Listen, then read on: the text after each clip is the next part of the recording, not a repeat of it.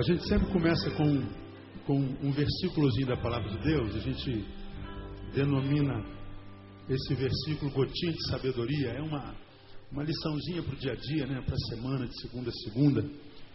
E hoje eu queria levá-los lá a Lamentações de Jeremias, capítulo 3. Jeremias entrou para a história conhecido como profeta chorão, para quem não sabe. Ele entrou para a história conhecido como profeta chorão. Se um dia você tiver curiosidade de ler o seu livro, você vai entender. Entre outras coisas, porque ele foi chamado a profetizar. E Deus já tinha dito: você vai ser levantado como profeta, vai profetizar, mas saiba que ninguém vai te ouvir. Esquisito isso, né? Eu quero que você vá e pregue, mas eu quero que você vá pregar e saiba que ninguém vai ouvir você. Você vai plantar, mas os frutos, quem colherá será aquele que vai te suceder.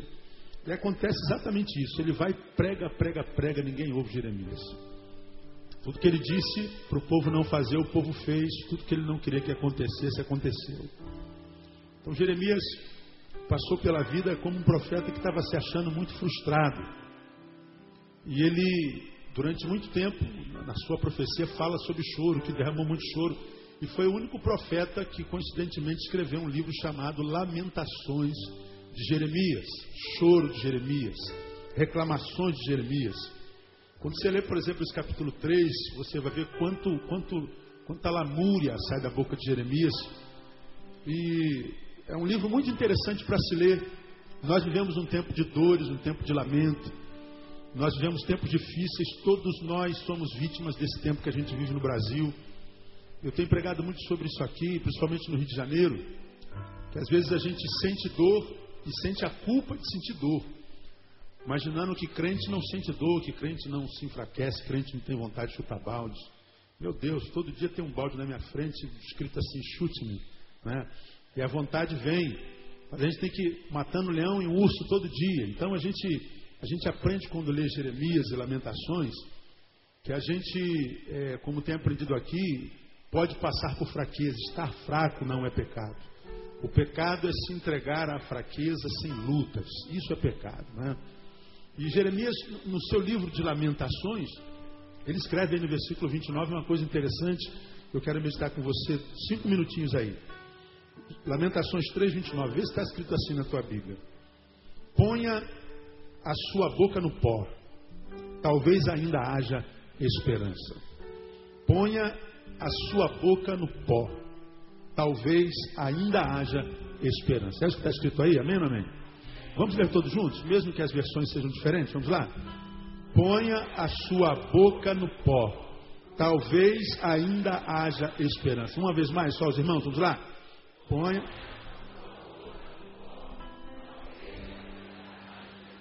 Talvez ainda haja esperança. Senta um pouquinho, vamos pensar um pouquinho rapidamente esse versículo aqui. Atente para o texto. O texto está dizendo que há esperança, não? É isso que está dizendo aí? Há esperança. É isso que está escrito aí, não? Sim ou não? Não. O que está escrito aí? Talvez ainda haja esperança. Ora, se existe um talvez, é possível que não haja mais. Não é? Talvez ainda haja esperança. A gente sabe que isso é uma realidade vivencial, existencial. Muitas vezes nós passamos por problemas na vida e nós temos esperança de que nós vamos resolver aquele problema, temos esperança que fulano vai ser curado, temos esperança de que vamos passar naquele concurso, temos esperança que vamos lograr êxito naquela, naquela matéria, temos esperança. E a gente não passa no concurso e o amado morre e a gente tem o carro roubado e a vitória não se estabelece. E a esperança, ela prevalece até o momento em que o não desejado acontece. Agora, esse texto, ele, ele me, me, me abençoou muito nessa manhã. Olha, olha que coisa tremenda, irmão. Guarda isso no teu coração. Talvez ainda haja esperança.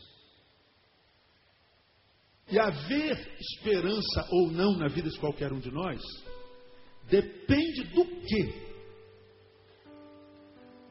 Depende do que fazemos com a nossa boca. Olha o que está escrito aí. Talvez ainda haja esperança se nós colocarmos a nossa boca onde? No pó. Põe a sua boca no pó. Talvez ainda haja esperança. É possível que a esperança se renove na sua vida dependendo do que você faça com a tua boca. Essa, essa palavra, essa palavra me, me, me, me falou muito profundamente nessa manhã. A ideia de que esperança, produto da boca, postura bucal, podem fazer diferença com relação ao que a gente conhece como futuro, com relação ao que a gente quer ver estabelecido na nossa vida. Jeremias vivia o pior momento da sua, da sua, da sua história.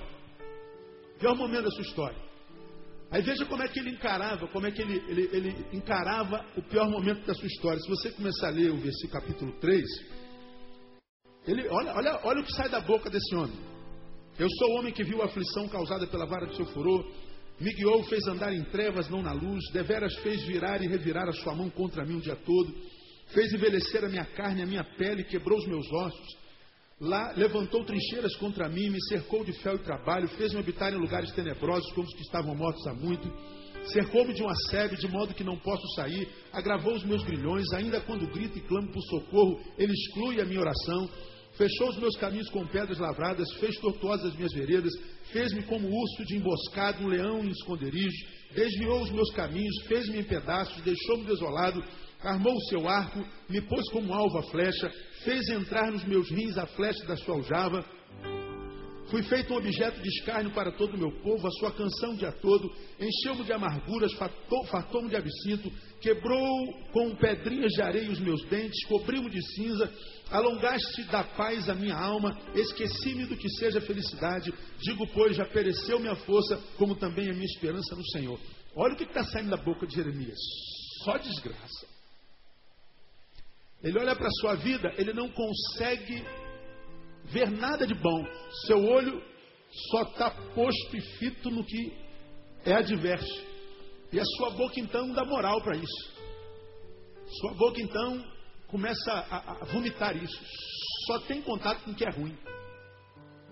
E a vida dele vai degradando, degradando, degradando, degradando, até que ele cai em si e fala assim: Meu Deus, a minha boca está sendo uma fonte de de maldição na minha vida. A minha boca só pronuncia palavra ruim. A minha boca é uma, uma, uma fonte de podridão, uma fonte de morte. Aí parece que ele cai em si. Aí no versículo 21 ele muda o discurso. Ele muda o discurso. Torno a trazer isso à mente. Portanto, tenho esperança. Aí a boca dele muda, olha lá. A benignidade do Senhor jamais acaba, as suas misericórdias não têm fim, renovam-se cada manhã, grande é a tua fidelidade. A minha porção é o Senhor, diz a minha alma, portanto esperarei nele. Bom é o Senhor para os que esperam por ele, para a alma que o busca. Bom é ter esperança e aguardar em silêncio a salvação do Senhor. Bom é para o homem suportar o jugo na sua mocidade, que se assente ele sozinho e fique calado, porquanto Deus o pôs sobre ele. Olha como é que muda o discurso. Quando ele muda o discurso, eu percebo que o espírito dele é renovado. Aí ele começa a pregar. Ponha a tua boca no pó. Talvez ainda haja esperança. Porque agora ele já fala como quem viveu isso que está falando aqui. Ele foi como muitos de nós que, quando está passando por um momento ruim, vive xingando, amaldiçoando mãe, pai, carro, casa, cachorro, trabalho. Trabalho é uma desgraça. Meu marido não presta, minha mulher não presta, minha igreja não presta, meu pastor não presta. Esse salário é de miséria. Essa casa é um inferno, está caindo dos pedaços. Esses vizinhos são tudo demônio. Essa vida é uma desgraça, porcaria. Aí vão os palavrões da vida, não é? De pessoas como nós, que a gente jamais imaginaria que a boca pudesse produzir tanta sujeira. Aí Jeremias fala assim: a tua esperança ela não se renova, teu futuro não melhora, também por causa da boca que você tem. Aí eu termino essa reflexãozinha me lembrando de Provérbios 18, 21, que diz assim: A morte e a vida estão no poder do que? Da língua. Provérbios 18, 21. A morte e a vida estão no poder da língua. Eu me lembro que diz também lá no Novo Testamento que não é o que entra pela boca que contamina o homem. O que, que contamina o homem? O que sai. Sai. Então escuta aqui, meu irmão, maledicente, desbocado, agorento, lamuriento. Saiba que a tua boca é a corda com a qual você vai se enforcar um dia. Saiba que a sua boca é a cama de faqui na qual você vai deitar no tempo da tua solidão. Saiba que é a tua boca que transforma a tua mulher no que ela está se transformando, ou o seu marido. É a tua boca que está transformando a tua casa no que é a tua casa. Porque não há casa que haja paz e alegria, cuja boca dos seus donos sejam malignos. E essa palavra aqui é, precisa calar no coração de quem pretende ter esperança na vida. De quem pretende viver, como nós pregamos domingo, a utopia de acreditar que o melhor de Deus ainda está por vir. No nome de Jesus. Porque esse texto é muito tremendo. Talvez ainda haja esperança. Agora, se a tua boca for maligna, irmão, não, não tem mais esperança. Não tem. A minha oração para quem tem boca assim, maligna, é que Satanás não coloque do teu lado alguma pessoa com a teologia da mulher de Jó. Né? Amaldiçoa logo esse teu Deus e morre. Porque servir a Deus com a vida que você está vivendo não vale a pena. Isso é teologia da mulher de Jó. Porque se aparecer alguém com essa teologia, caso você tenha uma boca como essa aqui, suja, maledicente, amaldiçoa logo a Deus e morre, é possível que você morra mesmo. Achando que a morte resolve o problema, não, amplifica. Porque viver longe de Deus aqui na terra ainda é suportável. Mas viver longe de Deus fora da terra, a Bíblia diz que é ranger de dentes e choro eterno. Eterno. Quem passa para lá não tem como mais passar para cá, muito menos estar perto do Senhor. É afastamento eterno. Então a minha oração, primeira nesse início de culto, é que Deus possa fazer como fez com Isaías. Quem sabe nessa noite, que Ele traga uma brasa do altar, toque nos teus lábios e o santifique no nome de Jesus. Para que você possa mudar o discurso como Jeremias, Senhor, eu não quero mais trazer à memória o que me dá desesperança. Eu quero trazer à memória o que pode me dar esperança. O Senhor é bom e a sua misericórdia não tem fim. Renova-se cada manhã, cada manhã. Ponha a tua boca no pó, porque talvez ainda haja esperança. Deus te abençoe e te ajude a guardar essa palavra no teu coração, no nome de Jesus. Amém, amados? Vamos aplaudir o Senhor por ela, porque Ele é digno. Aleluia. Vamos ficar em pé. Amados, vamos a Mateus capítulo 17. Amados, nós temos estudado desde 20 de fevereiro o que eu denominei uma proposta de espiritualidade saudável, sadia. Uma proposta de espiritualidade sadia, fazendo uma análise da, da qualidade de espiritualidade que a gente vê sendo manifesta e praticada na igreja evangélica do Brasil, que na minha concepção, em grande, em grande escala, tem sido extremamente patologizada, doentia, epidérmica, sensitiva, uma espiritualidade do ajuntamento, uma espiritualidade do barulho, uma espiritualidade judaizante, uma espiritualidade que traz em si algumas práticas que nós citamos aqui, que são mais assustadoras do que abençoadoras. Algumas espiritualidades que nós vemos sendo desenvolvidas em alguns juntamentos que qualquer um que tem um mínimo de discernimento racional, espiritual, discernimento de espírito, vai ver que isso nada tem a ver com a palavra de Deus e que na verdade forma a gente doida. E em função do que nós mostramos na prática, nós pegamos Mateus capítulo 17, o episódio da transfiguração, começamos a fazer uma análise do que a gente tem à luz da palavra, o que é uma espiritualidade que faça bem para a alma, de uma espiritualidade que quando o indivíduo com ela se encontra, se torna um indivíduo muito melhor, aquela que quando o, o, homem com ela é, se encontra, o transforma num ser humano como o ser humano tem que ser. Ele se torna um crente não antissocial, mas um crente sociável, um crente não antipático, mas simpático, um crente viável, um crente atraente, não repelente, um crente cuja palavra ministre graça, que fale como quem entrega oráculos de Deus, um crente que se torna solidário, assim como Jesus foi, de modo que nós estamos aprendendo nesse texto desde fevereiro, que quanto mais santo o homem, mais humano ele é. Quanto mais perto de Deus, mais perto do próximo ele está.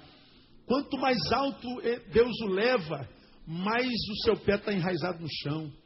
Quanto mais santo, mais gente, mais normal. Quanto mais santo, menos santo parece ser. Porque ele vai ser uma pessoa normal. De modo que a santidade que Jesus no Espírito gera em nós, não nos anormaliza. Pelo contrário, nos normaliza, nos normatiza, nos traz a normalidade da vida. De modo que quando a gente de fato vive uma santidade, aquela luz do Evangelho, o marido não crente vai olhar para a mulher e falar assim: Poxa, que igreja é essa que a minha mulher, depois que foi para lá, melhorou a beça, meu. Minha mulher está muito mais bonita, mais simpática, mais agradável. E a mulher fala do marido, poxa, que, que, que lugar é esse? Que Jesus é esse? Que meu marido depois foi para lá, virou um homem, caramba, os olhos dele estão brilhando, a pele dele melhorou, ele agora está mais sociável, ele é o meu melhor pai, que o filho também melhora, que o patrão melhora. Agora a gente vê umas conversões na igreja evangélica, irmão, que piora o ser humano demais. O marido fala assim, pastor, depois que a minha mulher foi para a igreja, se der uma vassoura para ela, ela voa. Meu marido depois foi para a igreja. Eu prefiro meu marido quando era incrédulo, porque é, isso é mais pura verdade.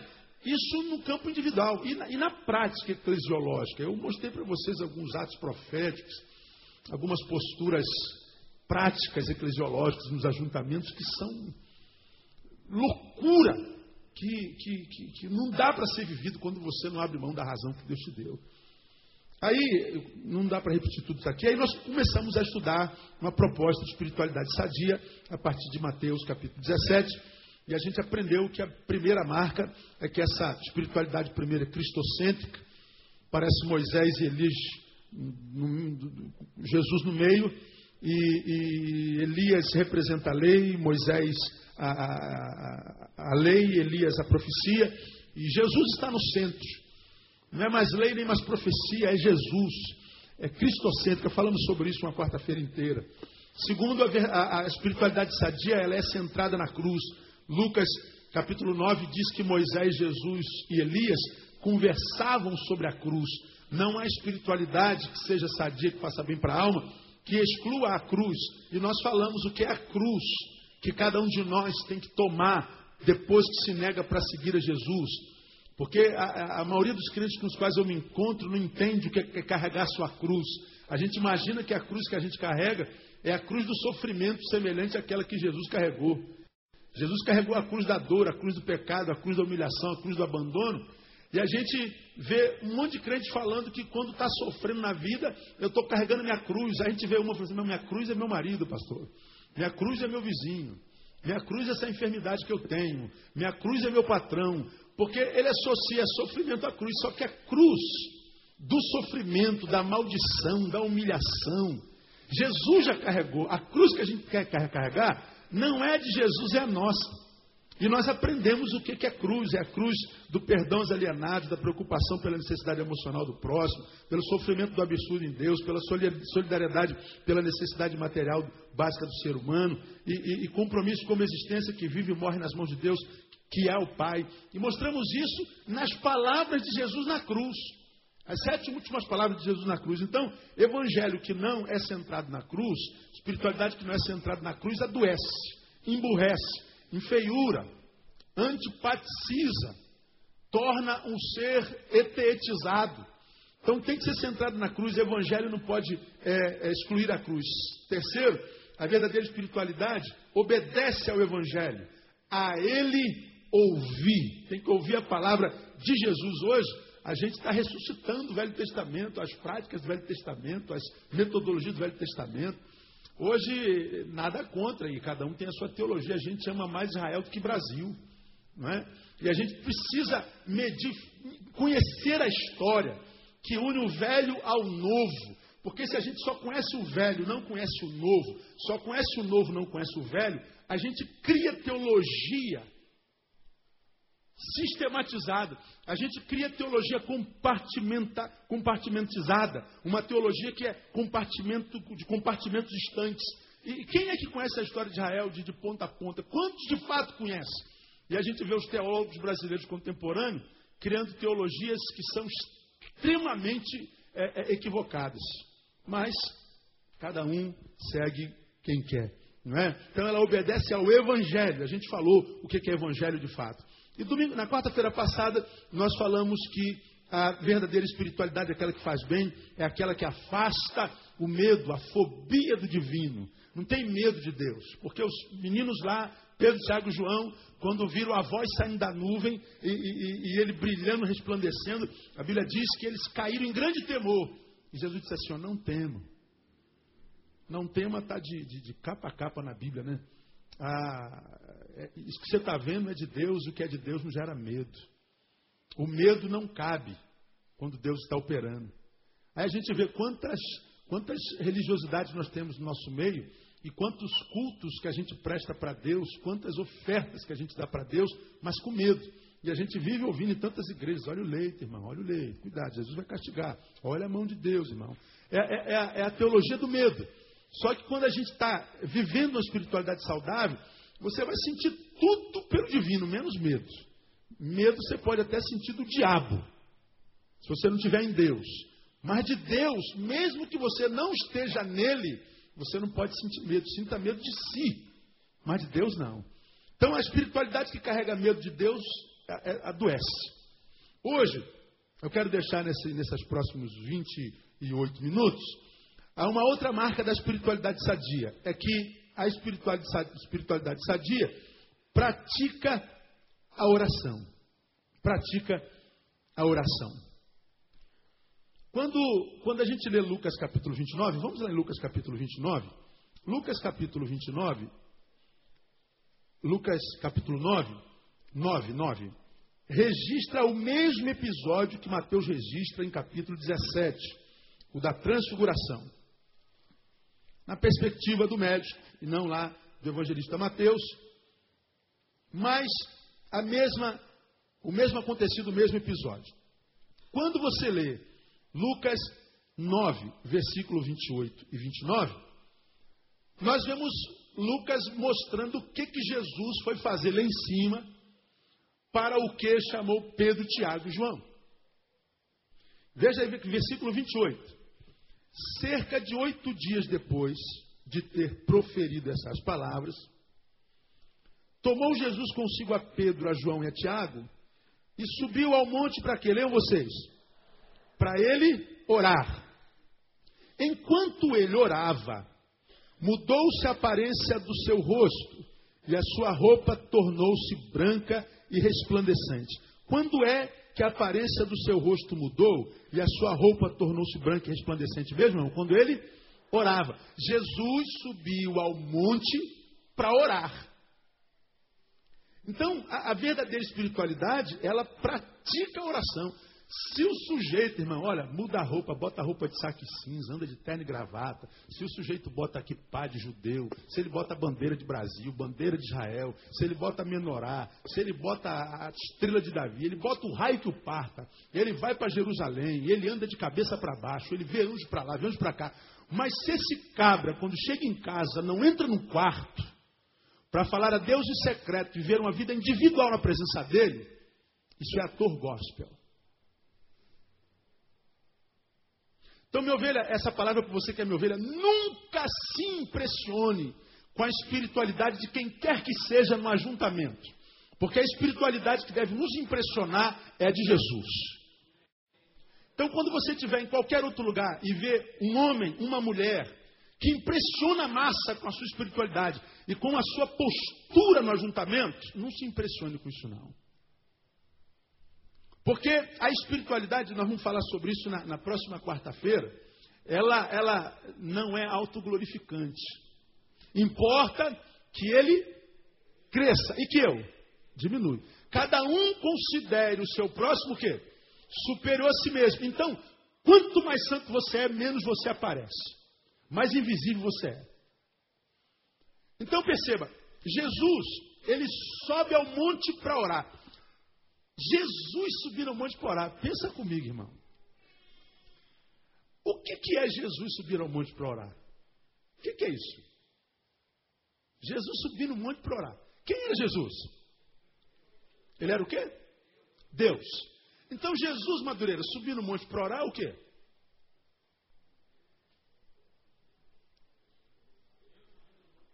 Deus subiu do monte para falar com quem? Com Deus. É ou não? É? Ou não?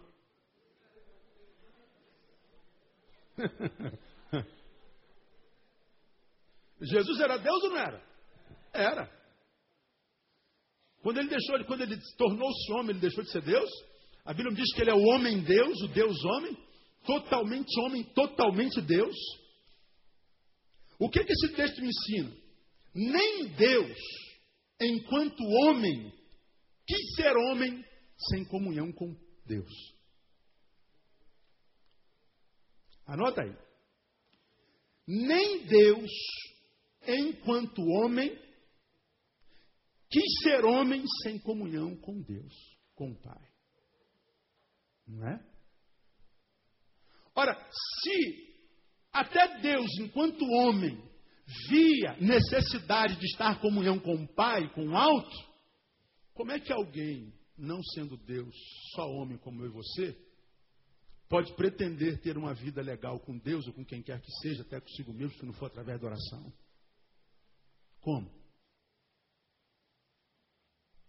Porque nem Deus, enquanto homem, quis ser homem longe da comunhão com o Pai. Então, quando nós estamos, de fato, irmão, sendo alcançados por uma santidade, por uma espiritualidade que vem do alto, que vem do Pai das luzes, que venha da fonte que é Deus de fato de verdade, não é a santidade da teologia, da denominação, dos fariseus, dos ajuntamentos, da, dos atos. Não, é a santidade que vem de Deus, do Espírito de Deus para o nosso espírito. É espírito com espírito, espírito junto de espírito. É aquela, aquela espiritualidade que de fato faz bem para a alma, que faz que, com que o ser humano ele cresça em qualidade de vida de tal forma que ele vai conseguir viver em comunhão. E nessa comunhão, quem está do lado de fora vai falar assim: ó, de fato, Deus está no meio desse povo. Não é assim que Jesus ensina? Quando a gente anda em comunhão, eles vão dizer: Ah, agora eu creio que Deus está no meio de vocês. Mas por que, que nós, enquanto igreja evangélica no Brasil hoje, não temos o respeito da nossa população, não temos respeito do nosso governo? Somos uma igreja que cresce em número, mas não cresce em influência. Por que, que a igreja evangélica está cada vez mais cheia, mais abarrotada, mas não, não mostra o fruto desse ajuntamento quando acaba o ajuntamento? Porque é uma santidade que só se manifesta dentro das paredes. Quando a gente sai daqui desse ajuntamento, na individualidade, nós não frutificamos, nós não somos. Nós só parecemos ser quando estamos aqui, corpo congregado. Agora, quando o corpo é espartejado, vai cada membro, cada um de nós, para o seu cantinho, parece que a gente não, não existe. E por que, que não existe? Porque a gente não ora, a gente não tem comunhão com Deus. A gente fala muito de oração, tem congresso de oração, tem vigília de oração, tem jejum para oração, mas isso tudo acontece no, no conluio, no ajuntamento. Na individualidade, nós falhamos com o Senhor. Nós falhamos nesse tópico. E esse texto está dizendo que o, o, a transfiguração aconteceu no processo de oração. Por quê? Para que nós entendêssemos que mesmo Deus, enquanto homem, não queria ser homem sem Deus, mas também para mostrar que quando a gente ora, as coisas acontecem. Você precisa disso, amém amém? Então diga, irmão, que está assim, irmão, você precisa orar mais. Fala para ele aí. Agora, se você ouviu alguém falar isso para você, fala para ele assim, você também.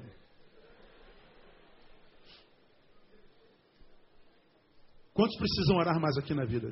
Quem está levantando a mão comigo aí? Diga assim: Eu preciso orar mais. Fala assim: Deus, me empurra para o quarto. É, isso aí, irmão. Lá estão todas as bênçãos que vocês precisam no nome de Jesus. Tudo está lá.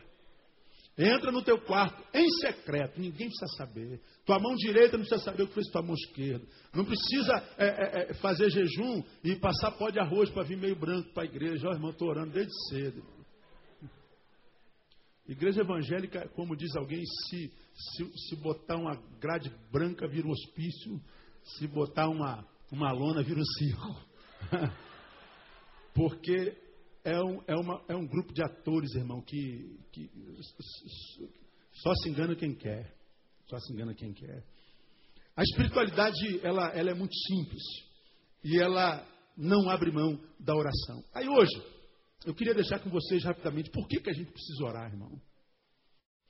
Eu vou mostrar para vocês algumas razões que não são as razões é, lógicas, teológicas. Vou mostrar algumas razões simples, humanas e óbvias.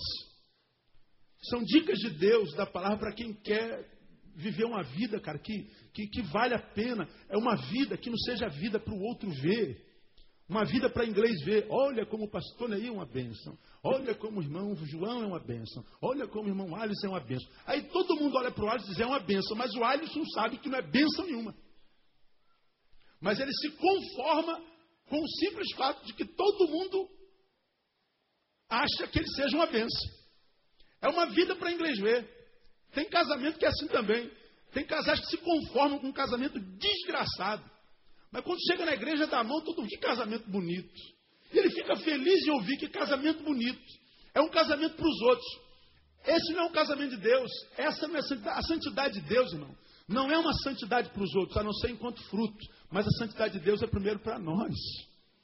É uma santidade que gera em nós um ser humano tão humano que vai fazer de nós amarmos de tal forma a nossa humanidade que nós não vamos nos conformar em vermos seres humanos sendo humanos de forma errada. Nós vamos ajudar a gente a ser gente como gente tem que ser. Porque foi para isso que Jesus veio. Você já aprendeu isso aqui? Jesus, quando veio à Terra, veio depois de tantos anos, porque ele percebeu que o homem perdeu a capacidade de ser gente. É gente da forma errada. Aí o próprio Deus encarna na gente para que no meio da gente, desse gente, olha para mim, porque vocês estão sendo gente da forma errada. Eu sou o protótipo de gente como gente tem que ser. E aí, olhando para Jesus, nós absorvemos a mente de Cristo e vamos ser gente da forma certa. E aí nós vamos amar a Deus sobre todas as coisas, ao próximo como a si mesmo. Por que, que as pessoas se matam? Por que, que as pessoas espancam? Por que, que as pessoas mentem? Por que, que as pessoas caluniam? Por que, que a gente se preocupa com a prosperidade do outro? Por que, que a gente faz fofoca com o nome do outro? Por que, que a alegria do outro gera tristeza em nós? Porque a gente é gente da forma errada. E ser gente da forma errada não adianta estar é, esquentando banco de igreja, não adianta estar em ajuntamento, porque Deus não trabalha com esse ser que nós somos aqui na coletividade. Esse ser que está aqui na coletividade não existe. Aqui é um holograma. Eu saí de casa e falei, caramba, hoje está frio. Lá em casa faz um pouquinho de frio. Eu vou aproveitar para usar um blazer que eu não uso há 200 anos. Aí botei um blazer. Mas eu planejei isso três horas da tarde, o culto começa às oito. Aí hoje eu estou aqui, fantasiado de blazer. Só que eu não tenho nada a ver com, essa, com isso que, aqui, que eu sou aqui do público. Isso aqui é uma imagem que eu, que, que eu, que eu me revisto dela para me apresentar na coletividade. Vocês se revestiram dessa imagem para se apresentar nessa coletividade. Só que isso aqui é só imagem. Deus se relaciona com quem mesmo? Com aquele ser que nós somos, quando não tem ninguém olhando para nós. Por isso ele diz: vai para o quarto para orar. Porque no quarto você não precisa botar máscara. No quarto você não é tentado a impressionar ninguém. No quarto você não precisa rebuscar a tua voz. Você não precisa tornar a tua voz rouca. Você não precisa me chamar de Augusto Deus. Lá não precisa vender imagem de santarrão, de doutor, de intelectual, de pastor, de apóstolo, de bispo, Jesus dois, semideus. Lá é você, você e eu. Por isso a oração é importante. Então, por que, que eu preciso orar? Primeiro, para quem é nobre, para que a nossa relação com Deus seja um diálogo e não um monólogo. seja uma relação dialogal e não monologal. O que é um diálogo? Um diálogo é um desenvolvimento de uma amizade, é uma relação, Davi. Agora, o que é um monólogo? O monólogo é uma ordem. Faz isso, faz aquilo. E aí um fala e o outro obedece. Essa relação monologal, Deus disse que não quer conosco. Quando ele disse isso? Ele disse, quando ele disse isso, não vos tenho mais chamado servo, porque o servo não sabe o que faz o quê? O seu senhor, mas vos tenho chamado o quê? Amigo. Ele está dizendo, eu não quero mais ter uma relação de senhor e servo. Porque na relação senhor e servo, o servo não questiona senhor, não responde senhor. Só o senhor fala, só o senhor dá ordem. Um fala, um burro fala e outro abaixa a orelha. Deus está dizendo, não quero ser um burro que fala e vocês sejam um burro que abaixa a orelha. Eu vos tenho chamado amigo, porque amigo pressupõe relação. Porque eu quero dar a conhecer tudo a meu respeito para cada um de vocês a quem eu tenho chamado de amigo. E como é que se estabelece o diálogo com Deus? Na oração. Quando a gente abre a Bíblia, ele fala conosco. E quando nós abrimos a boca, nós falamos com ele. Estabeleceu-se um diálogo. Então a oração, a, a, além de toda a sua, a, sua, a sua perspectiva espiritual, teológica e bíblica, ela tem essa ideia. Ela transforma a nossa relação com Deus numa relação de verdade. Nós vamos ter uma relação imanente, é, de toque, uma relação a, de aproximação e não uma relação com Deus só transcendente. Às vezes, nós fomos treinados, enquanto, enquanto crentes evangélicos, a criar a imagem de um Deus muito distante. Eu fui criado e, e, e, eu não podia celebrar na presença de Deus. Vocês foram criados em igreja batista, aí sabe que você não pode bater palma, não pode falar alto, não pode dizer amém, não pode dizer glória a Deus, porque isso ofende a santidade de Deus, Deus e, e tal. E a gente entra na presença de Deus quase que quem está entrando em sapatinho, na presença de um, de um cara que a gente não conhece, estranho. Você não pode se mexer. Eu fui pastor durante um tempo, disse aqui no culto, não aqui, mas no início do ministério, se a gente está aqui adorando ao Senhor, aparecesse um penteca desse, disse, glória a Deus. Eu falei, aqui não, irmão, pode calar a boca aí, que nós somos batistas. Eu achava isso o máximo. Agora, se a gente não dá glória a Deus, quem vai dar glória a Deus? Não é? Mas por quê? Porque havia a imagem de que Deus era um Deus digno de reverência, um Deus digno de, de toda honra, de toda glória. É ou não é? É. Mas isso pressupõe medo, falta de intimidade. O mesmo Deus que é digno de referência, de reverência, de glória, de honra, é o mesmo Deus que diz para nós o chamarmos de Abba, Pai.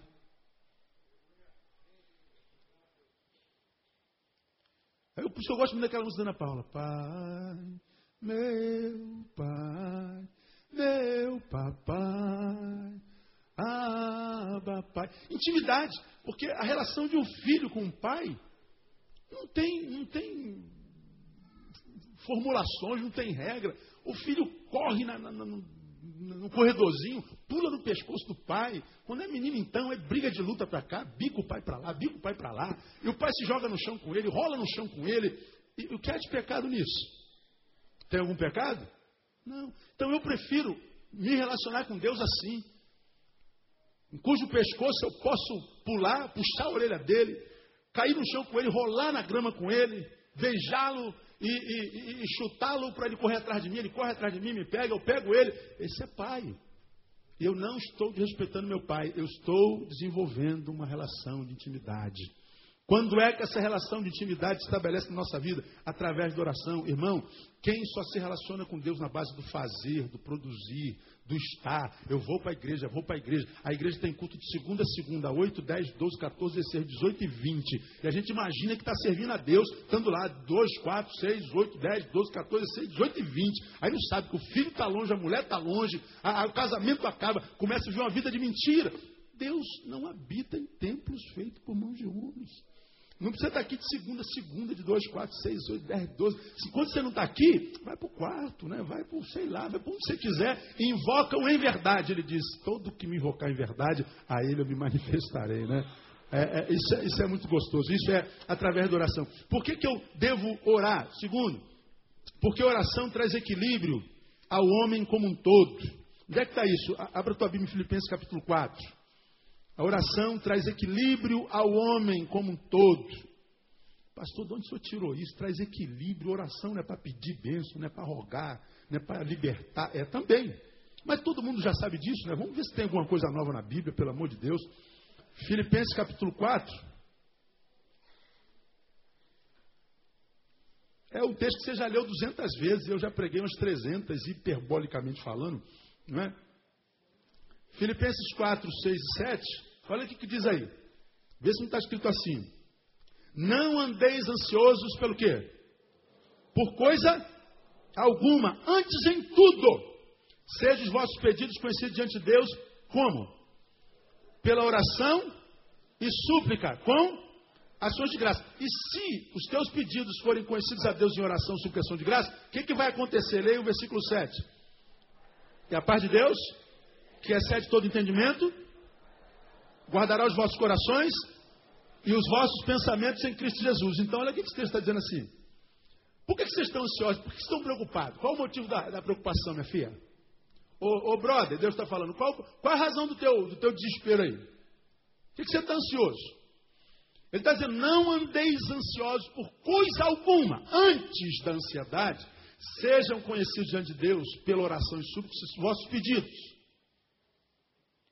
Com oração, súplica e ação, e ação de graça.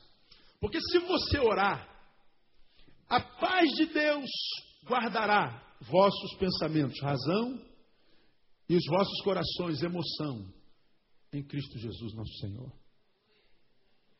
Então ele está dizendo: por que, que eu preciso orar? Para que haja equilíbrio na minha vida, para que a minha vida seja uma vida equilibrada, para que eu não me desespere. Você já aprendeu aqui: quem não espera, se desespera. Por que, que um homem se desespera? Perdeu a capacidade de esperar em paz. Quando é que a gente perde a capacidade de esperar em paz? Quando a gente perde a capacidade de orar, de suplicar. E aí a gente aprende aqui, revendo o que nós já pregamos aqui outrora, a buscar a Deus oração e súplica, porque oração e súplica são diferentes. Oração hoje no meio evangélico virou sinônimo de petição. Petição. Vamos orar. Vamos orar com o irmão Luiz. O Luiz vai orar. Pode ver, vai fazer um monte de pedido para Deus. Vamos orar com a irmã Nádia. Nádia vai orar e vai fazer um monte de pedido a Deus. É como, como, quem, como quem faz assim, vamos orar. Aí a gente, a gente pega o papelzinho, diz assim, anota aí, Senhor. Abençoa minha mãe, meu pai, meu tio que está doente.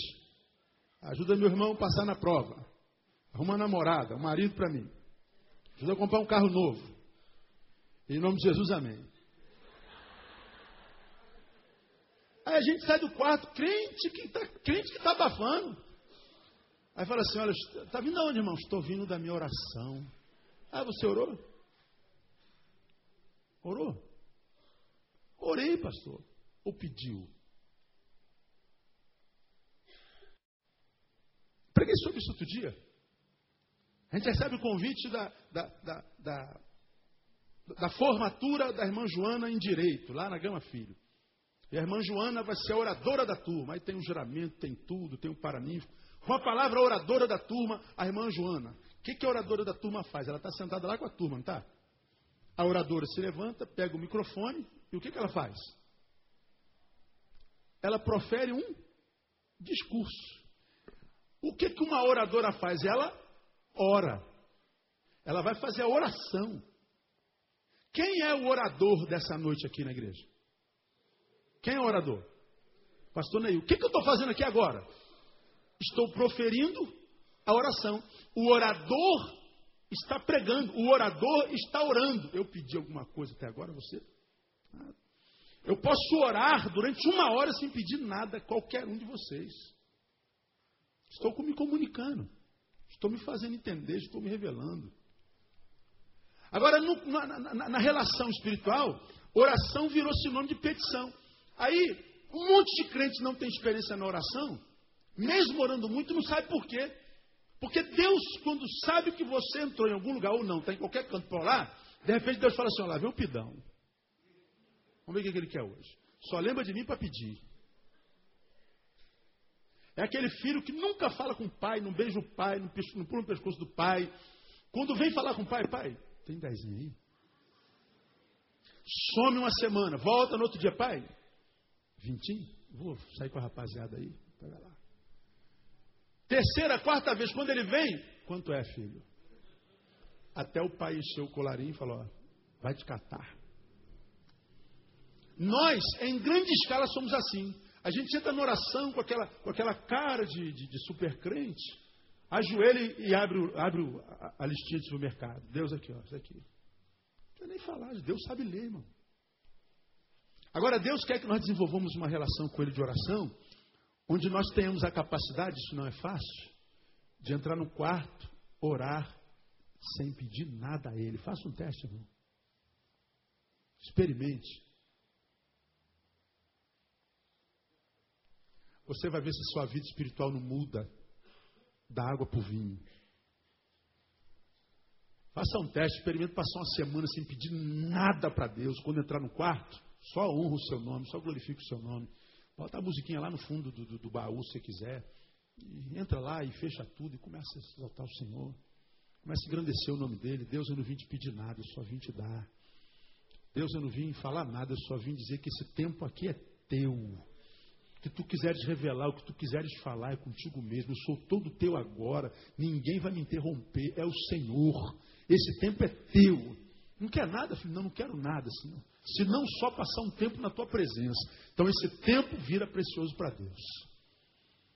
Agora, a maioria de nós, a oração é só para pedir. E a oração não é só para pedir, é para trazer equilíbrio ao homem como todos. Nós somos o conluio de emoção e razão. Não adianta a gente ser só um homem racional, mas emocionalmente doente.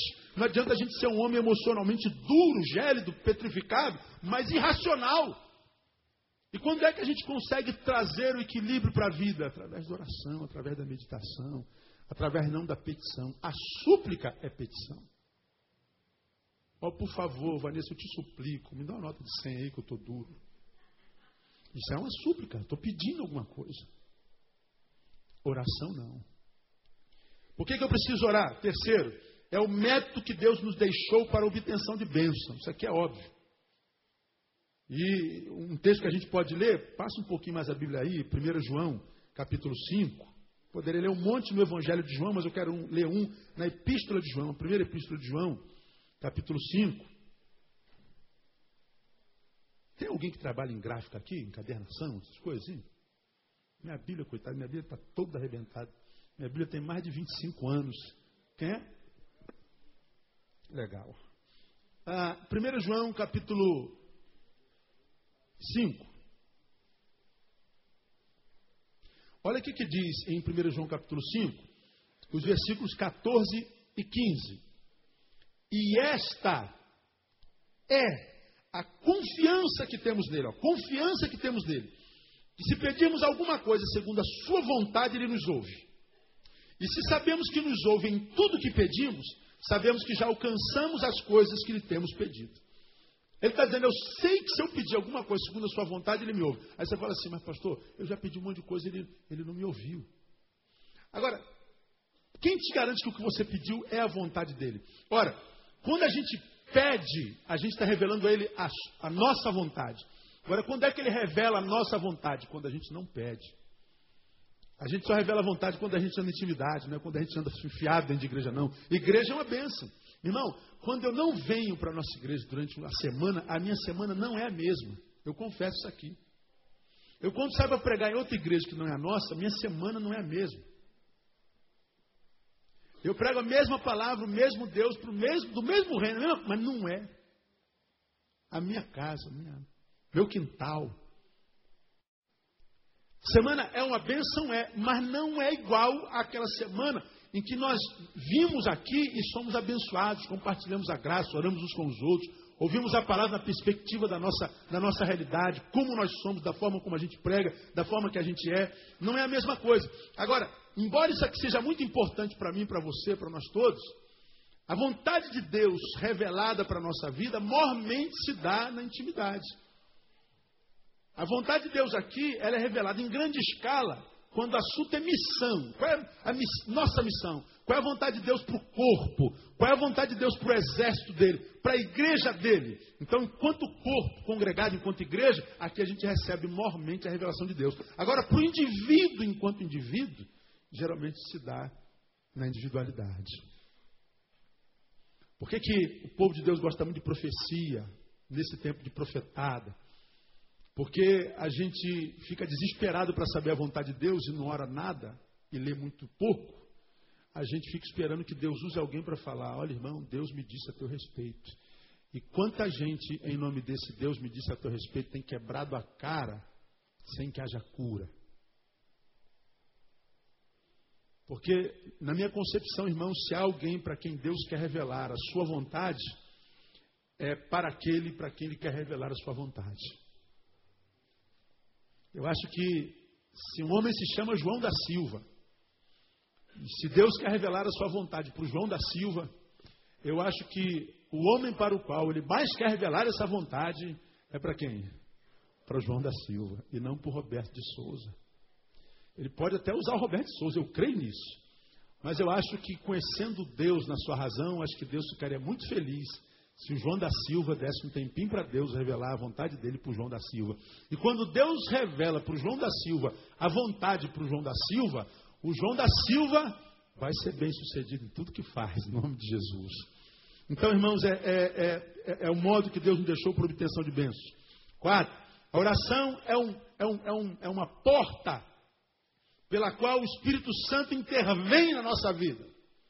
De onde vem isso, pastor de Romanos 8, 26, 27? Diz assim, ó, nós não sabemos orar como convém. Mas o Espírito Santo faz o quê? Intercede por nós como? Gemidos inexprimíveis. Então ele está dizendo assim, ó, eu não sei orar. Mas se eu gastar um tempo na presença de Deus, eu estou dando a Deus nesse tempo a oportunidade e a legalidade para que o Espírito Santo em mim opere, interceda até com gemidos. Então, oração é uma porta pela qual o Espírito Santo intervém. Agora, hoje se fala muito em batismo do Espírito Santo, fruto do Espírito Santo, língua do Espírito, todo mundo quer falar em língua estranha, aí todo mundo quer falar a língua dos anjos, do serafim, do querubim, amém, eu creio no dom de línguas, né? eu acho importante. Aí todo mundo acha que uma pessoa cheia de Espírito Santo só tem como evidência falar em língua. Aí o sujeito fala a língua do, do, do, do, Gabriel, do Rafael, do Serafim, do Querubim, fala tudo que é língua estranha, mas ele só não sabe falar a língua da esposa, a língua do patrão, a língua do filho, ele não sabe falar a língua dos irmãos. Mas na igreja é o Xurianda, Xuricanta, Xurifala, que todo mundo conhece. Aqui ele fala com a divindade de uma forma maravilhosa. Quando sai daqui, se a mulher falar, você pode me. Ah, cala a boca, mulher. Já falei que não vou fazer, pô. Sai daqui, moleque. O que, que adianta, irmão? Aí ele acha que o Espírito Santo está em nós quando a gente fala em língua. Fala em língua, pode falar em língua aí agora se quiser. Está dirigindo, está vendo o jogo do Brasil, 2 a 0 lá para a Venezuela, e tu, mas fala língua estranha, xinga os caras lá em língua estranha.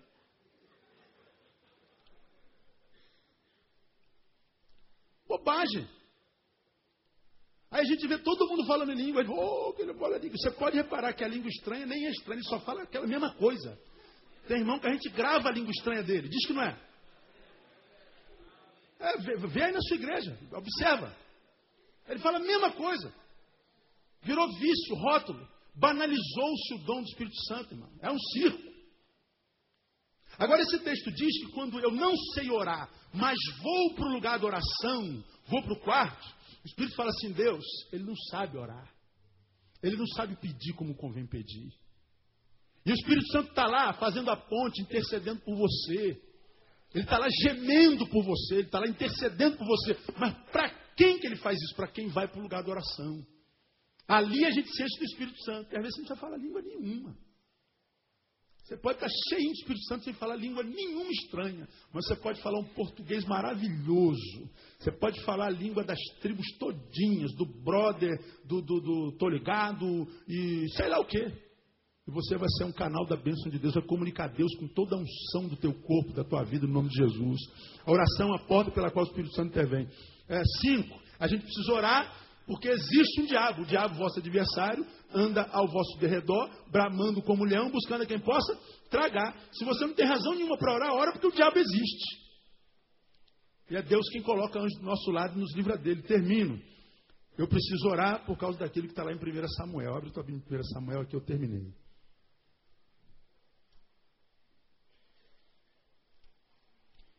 Primeira Samuel 12.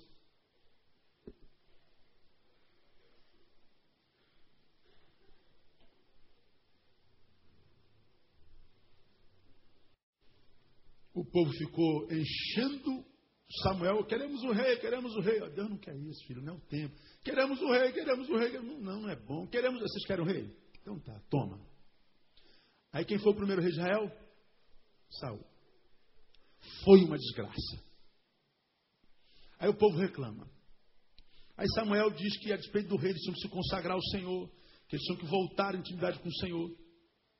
E aí Samuel disse que, que, que, que ia continuar sendo o que era para eles. Estava lá no versículo 22, de 1 Samuel capítulo 12. Diz assim, pois o Senhor, por causa do seu grande nome, não desamparará o seu povo, a despeito do rei, né?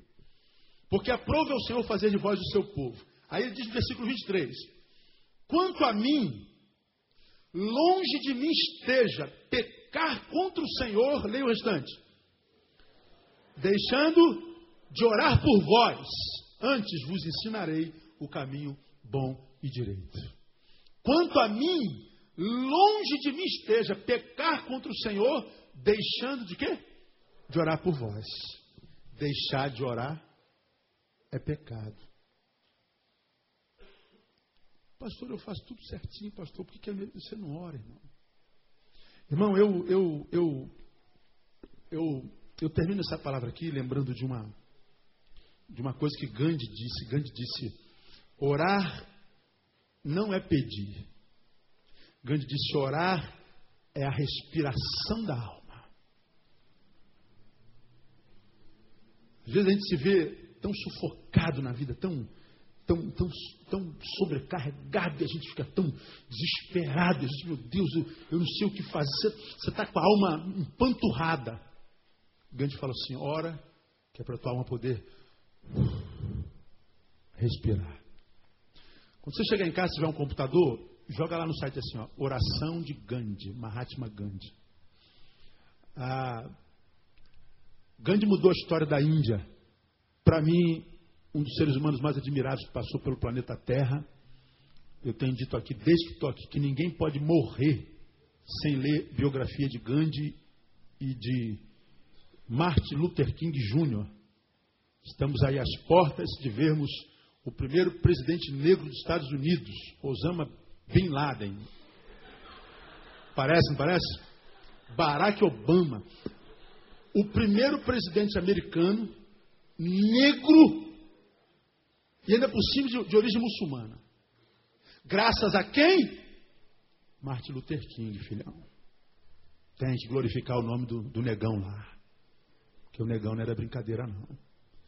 Tem que ler a biografia do homem. Tem que ler a biografia de Gandhi, da Revolução da Índia, sem violência. Gandhi faz uma oração linda. Na oração de Gandhi, ele não pede carro, não pede paz para a Índia, não pede que o povo a, a, a londrino, o povo inglês, liberte seu país. Gandhi só pede para que Deus o ajude livrar-se de si mesmo. E no final ele diz que a oração é a respiração da alma. É a forma que Deus deixou para nós. Você entra lá no teu quarto e começa a compartilhar com Deus que às vezes a gente não pode compartilhar com o nosso esposo, com a nossa esposa. A gente não pode compartilhar com o nosso melhor amigo. Há coisas em nós que são só nossas, absolutamente nossas. Só que mesmo essas coisas são extremamente patentes aos olhos de Deus, aos ouvidos de Deus. Até porque ele diz: quando vocês vêm me pedir alguma coisa, vocês vão me pedir uma coisa que eu já sei que vocês vão pedir. Ele conhece todas as coisas. Então, a oração é uma forma da gente aliviar a alma, da gente é, estar na presença de Deus de uma forma mais equilibrada, de uma forma mais humana, de uma forma mais saudável, de uma forma mais a, a, a, abençoada. Então, amado, você que você faz parte desse ministério aqui, você sabe que você é livre para visitar qualquer igreja. Você pode a igreja do azeite quente, a igreja da última embarcação para Cristo, a igreja da, da, da, da, cobra de Moisés que comeu a cobra de Faraó. A, tem, tem igreja, você pode ir em qualquer lugar, você é liberto, você é livre para isso. Não precisa me pedir autorização para igreja nenhuma. Agora, quando você chegar nessa igreja, você lembra disso que eu estou ministrando a vocês todos aqui, e nunca se impressione com os super crentes que tem dentro das igrejas. Porque quanto mais santo, mais normal. Mais gente, mais light. Quanto mais ele ora, menos ele diz que ora. Quanto mais ele fala com Deus, menos ele grita. Mais ele descobre que aquietai-vos e sabei que eu sou Deus, é verdade. Eu gosto do reteté, eu gosto do louvor, eu gosto de ver, gosto, gosto do povo do barulho, eu gosto, eu gosto daquela música. Onde está aquele povo barulhento? Eu gosto da igreja que, que, faz barulho. Eu não gosto da igreja tradicional, não. Embora eu tenha. Vou pregar na igreja dessa, o cara não dá nem um amém, o culto terrível, difícil, não há troca, é horrível. Mas é Deus, né? Os irmãos não são todos iguais, né? Então, você tem dois irmãos, vocês são completamente diferentes. Imagina numa comunidade grande como a nossa. É bom que seja diferente. Eu gosto do, do, do, do barulho. Mas não é no barulho que a gente acha Deus, não. A gente acha Deus no quarto. Pratica oração. Então, eu quero incentivá-los a fazer jejum. Quero incentivá-los a subir monte. Quero incentivá-los a passar pela gruta do milagre. Né? Está lá na televisão. Quero desafiá-los a comprar o sabonete com os elementos da Santíssima Trindade. Quero desafiá-los a, comprarem o sal ungido para botar no arroz. Faz o que você quiser. Compra o óleo de Israel, a água do Rio Jordão. Agora, se você fizer qualquer uma dessas coisas e não entrar no quarto, você vai estar enriquecendo o pastor à toa. Podia estar em casa brincando de boneca com a tua filha. Podia estar amando tua mulher uma vez mais na semana. Você podia estar indo para o cinema, ver um filme, sei lá, vai ver o Iron Man, o Homem de Ferro. De repente tu aprende alguma coisa. Porque senão você vai ficar enfiado dentro de igreja. E cada vez que sai da igreja, vai ser alcançado pela frustração. O diabo vai falar assim: ó, você vê a igreja a semana inteira, o que, que melhorou na tua vida? Cadê o teu Deus? Onde está teu Deus? Aí você vai falar assim: é verdade, eu estou na igreja o dia inteiro, na gruta do milagre, tomando banho com sabonete com os elementos da Santíssima Trindade. Como é que o cara pode ser tão cara de pau para vender um negócio desse? O sal ungido, você bota no arroz e come, marido, come, marido, come, come, marido. O marido engorda, continua aquela coisa horrível que ele é. Vocês conseguem entender o que eu digo, sim ou não? Então eu, eu tento ensiná-los o bom caminho, irmão. Eu, eu, eu não quero formar super crentes e gente que impressiona com a fé. É porque eu não tenho intenção de impressionar quem quer que seja. Agora, eu quero viver uma vida que, em sendo vivido, Neil diga assim, Neil, cara, tua vida é muito legal, cara. Ninguém precisa achar a minha vida legal, mas o Neil precisa. A Tamara e a Thaís, minhas filhas, falam assim: Poxa, a vida do meu pai é muito legal. A minha esposa fala assim: Puxa, como é bom ser esposa dele. Ninguém precisa mais dizer isso. Agora, eles que convivem comigo em casa, assim, que vida legal ele vive. Tem que olhar para a vida da minha mulher e falar assim: Puxa, que mulher maravilhosa é essa que Deus me deu. Que filhas lindas Deus me deu. E deu mesmo. E a opinião de quem está de fora não deveria valer porque quem está de fora não sabe o que é a realidade. Pensam de mim aqui, pensam de você, pensam do que pensam que nós somos, não do que somos de fato. Então quem tem que pensar a nosso respeito somos nós mesmos. Então não se impressione com essa espiritualidade, não, irmão. Com os, os homens que cada vez que é um cargo mais novo, um cargo maior, toda vez aparece um cargo novo, um cargo novo, um cargo novo, poder, poder, poder. É, é, eu preguei um sermão outro dia que eu vivi um processo de despastorização e de neilização. Quero ser mais neil do que pastor. Porque foi pelo Neil que Jesus morreu. E a vida do Neil é tudo que o Neil pode viver. E o abençoado é aquele que vive a sua própria vida da melhor maneira que pode viver. Então, isso só é possível quando a gente permite que a alma respire. Quando a gente entra no quarto mesmo que não tenha nada para falar, mas que tenha só chorar. Não sei se te interessa, mas se te interessa. Segundo em terço, eu entrei no meu quarto e só chorei, pensando nesse casal aí. Eu só consegui chorar, não consegui falar nada. Eu não consegui pedir a Deus para demovê-los, para salvar a filha. Não. Eu só pedi a Deus para tirar a angústia, me deixar dormir de madrugada, não pedi nada. Hoje eu vim para a igreja, cheguei ali atrás e falei, Deus, eu, eu caramba, tá ruim de dirigir o culto hoje. Mas Deus dá graça, né? Deus, Deus renova a força. E dizer isso aqui para vocês, não queima a minha imagem, não, irmão. Ó, oh, vou parar de respeitar o Senhor, pastor. Coitado de quem para de respeitar, né? Só perde. Porque eu, eu prefiro ser humano e, e, ser amado como humano do que ser amado como mito. Eu sou o apóstolo Neil Teixeira Barreto, o, patriarca Neil Teixeira Barreto, Jesus II Neil Teixeira Barreto, subdeus Neil Teixeira Barreto. Eu, eu, quero ser só o Neilzinho. Né? E ser o Neilzinho da melhor maneira que o Neilzinho possa ser, porque é tudo que eu posso ser na vida. E para isso não precisa impressionar quem quer que seja. Então você quem é? Como é teu nome? Você é o Marcos? Seja o Marquinho, cara. Eu quem é Moisés? Moisés, seja o Moisésinho, seja o Tuninho, seja o tijolo, mesmo que seja um tijolo. Seja, seja você, seja o Bira. Mas seja o Bira para a glória de Deus, seja o Marcos para a glória de Deus.